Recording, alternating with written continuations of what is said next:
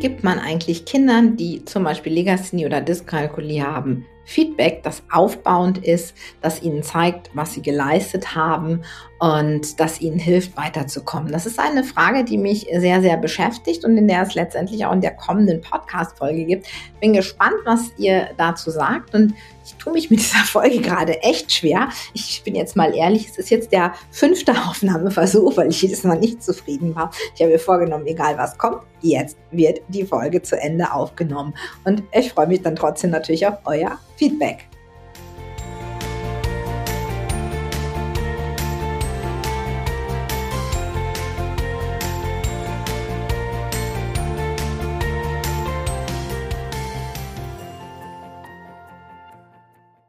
Ja, hallo und herzlich willkommen zur neuen Folge von Lega Talk, deinem Podcast rund um Legasthenie und Deskalkulie. Mein Name ist Petra Rodenberg und ich bin Lerntherapeutin und ganzheitlicher Kinder- und Jugendcoach. Meine Anliegen ist es einfach, ähm, Kinder, die mit den Teilleistungsstörungen kämpfen, von einer anderen Seite her zu beleuchten, nicht mit der Defizitbrille, was sie nicht können, sondern von ihren Stärken her und äh, mit ihnen ein Stückchen des Weges gemeinsam zu gehen, mit ihnen und mit ihren Eltern. Und außerdem bin ich auch in der Ausbildung tätig oder vermehrt in der Ausbildung tätig. Und ähm, ja, was Legasthenie und Dyskalkulie angeht und auch was das Coaching angeht. So, und jetzt kommen wir heute zu einem meiner Sätze, die für mich so ein richtiger Triggersatz sind. Wenn du den, ja, wenn du vom Podcast her den Titel gelesen hast, dann hast du es vielleicht mitbekommen. Du musst mehr üben. Du musst mehr üben, ist für mich ein absoluter Triggersatz, der mir so richtig die Nackenhaare zu Berge stehen lässt. Und warum das so ist, das besprechen wir heute in dieser Folge. Ich möchte dir aber noch ganz kurz am Anfang eine kleine Geschichte erzählen, die Geschichte von Lisa. Lisa könnte auch ähm, irgendwie anders heißen, aber es ist die typ eine Geschichte, die sehr typisch für viele, viele Kinder ist, die eben mit Rechtschreibproblemen zu kämpfen haben. Es könnte sich auch auf Matheprobleme beziehen. Es ist eigentlich immer das gleiche Muster, was da abläuft. Also Lisa hat Legasthenie, die ist auch diagnostiziert, die bekommt auch einen Nachteilsausgleich, sie bekommt allerdings keinen Notenschutz und Lisa hat ein Diktat geschrieben. Unter diesem Diktat steht, du musst mehr üben. Nun geht Lisa schon eine ganze Zeit in die Förderung und arbeitet da auch gut mit. Und jetzt hatte die Mama es für dieses Diktat ganz besonders gut gemeint und hat nochmal an den Lernwörtern so richtig, ja, so richtig zugelegt, so richtig viel mit Lisa geübt, obwohl Lisa da ach, schon immer Bauchschmerzen hatte und das nicht so richtig gut funktioniert hat. Aber sie haben da echt ihr Bestes gegeben, haben da riesig Zeit investiert in diese Lernwörter. Und das Ergebnis war eben nicht so, wie die Lehrerin sich das vorgestellt hatte. Und unter diesem Diktat stand, du musst mehr üben. Da ist ähm, eine Sache für mich, die ähm, ja, die ganz wichtig ist an diesem Satz, denn ähm, das, das ist ja ein, eine Bewertung, die da ausgesprochen wird. Du musst mehr üben, heißt im Umkehrschluss, du hast nicht genug geübt. Und wenn ich davon ausgehe, dass das so ist, dann ähm, habe ich ja eine Wertung und die, wie komme ich zu dieser Wertung? Die Wertung kann ja nur vom Ergebnis herkommen. Also das Ergebnis des Diktats ist schlecht, viele Lernwörter sind noch verkehrt. Also schließe ich daraus, nicht ich, sondern die Lehrerin, die diesen Satz geschrieben hat, das Kind hat nicht genug geübt, weil die Lernwörter waren ja bekannt und wenn man, wenn neun, alle anderen Kinder der Klasse die Lernwörter geübt haben und sie können, dann muss es bei Lisa daran liegen, dass Lisa nicht genug geübt hat.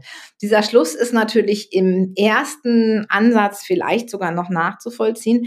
Im zweiten Ansatz ähm, ist es sehr, sehr schwierig, weil die Legasthenie ist ja auch bekannt und äh, dieser dieser Satz, der wertet jetzt ja nicht nur das Ergebnis, das ja bei einer Legasthenie sowieso schon oft schwierig ist für die Kinder. Dieser Satz wertet ja jetzt das, was die Lisa eigentlich selber noch so ein Stück beeinflussen kann, nämlich das Üben, den Prozess des Übens. Der wird ja jetzt als nicht ausreichend dargestellt. Und ähm, von diesem Prozess weiß derjenige, der diesen Satz schreibt, in der Regel meistens nicht viel. Er ist nicht dabei, wenn die Kinder geübt haben. Er lässt sich vielleicht auch nicht aufschreiben, wie viel denn die Kinder eigentlich üben. Es gibt vielleicht ähm, kein Lerntagebuch, in dem man gucken kann, wie viel Zeit so ein Kind mit Üben zugebracht hat. Und ähm, dann ist das schon sehr, sehr, es ist wertend, es ist aber auch oft verletzend und für die Kinder macht es ganz viel aus. Das heißt nämlich, ich habe mich hingesetzt, ich habe mich angestrengt und es war nicht genug.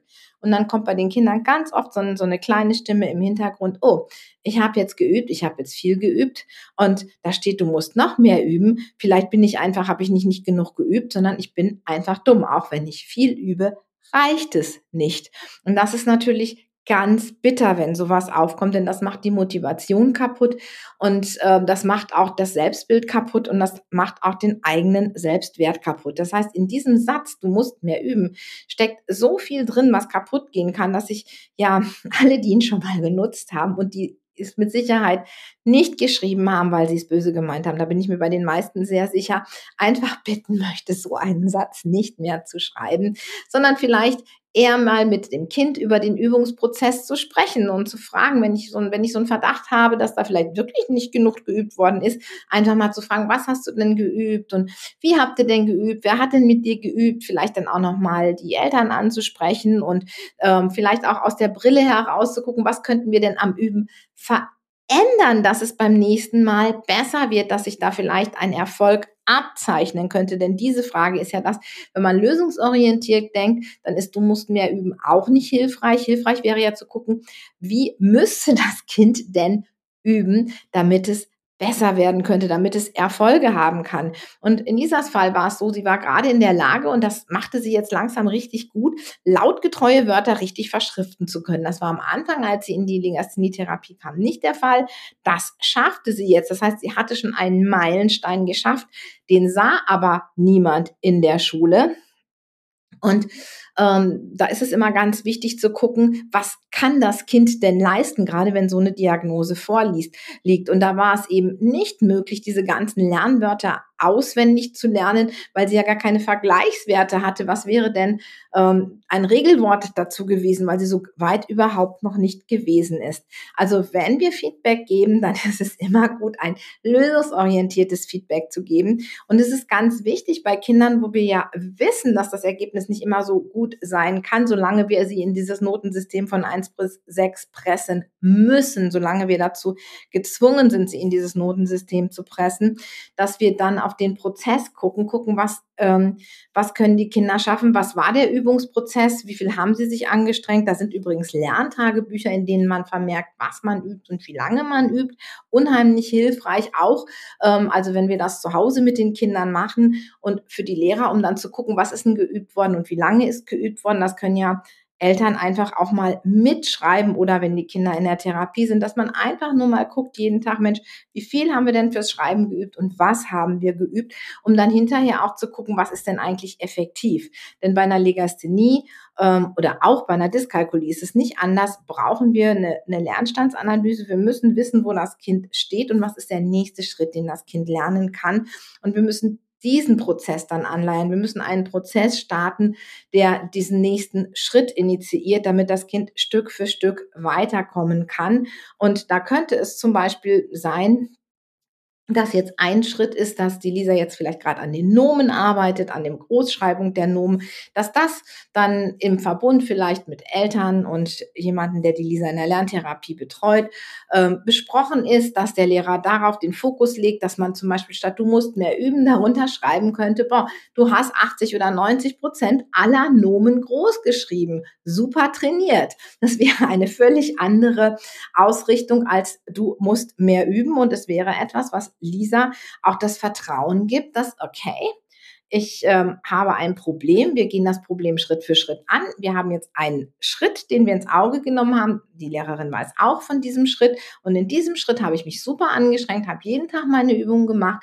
Und in diesem Schritt sehe ich auch jetzt einen Erfolg, was dann natürlich dazu führen kann, dass man weiterhin Lust hat zu trainieren, was die Motivation dann wieder steigert. Das heißt, es ist also tatsächlich ganz, ganz wichtig, dass man weiß, wie man Feedback gibt.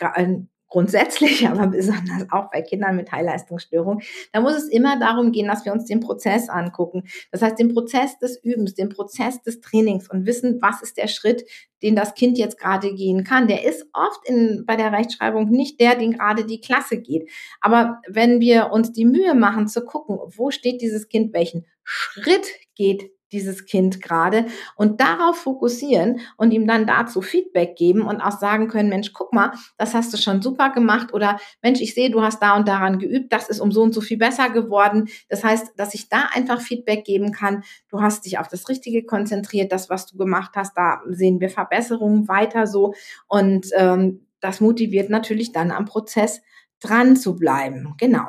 Ähm, ja, ich habe dazu auch noch einen kleinen Blogartikel, den ich euch verlinke. Und ähm, natürlich könnt ihr auch weiterhin auf unseren Seiten stöbern und ähm, dieser kleine Serie hier zum Thema Du musst mehr üben, das war jetzt Teil 1, der geht beim nächsten Podcast weiter. Da werden wir nämlich nochmal weiter gucken, was passiert denn, wenn wir uns auf den Prozess fokussieren und was macht das dann mit den Kindern. Ich freue mich, euch in 14 Tagen wieder zu hören und lasst mir gerne, ja, eure Erfahrungen da zum Satz, du musst mehr üben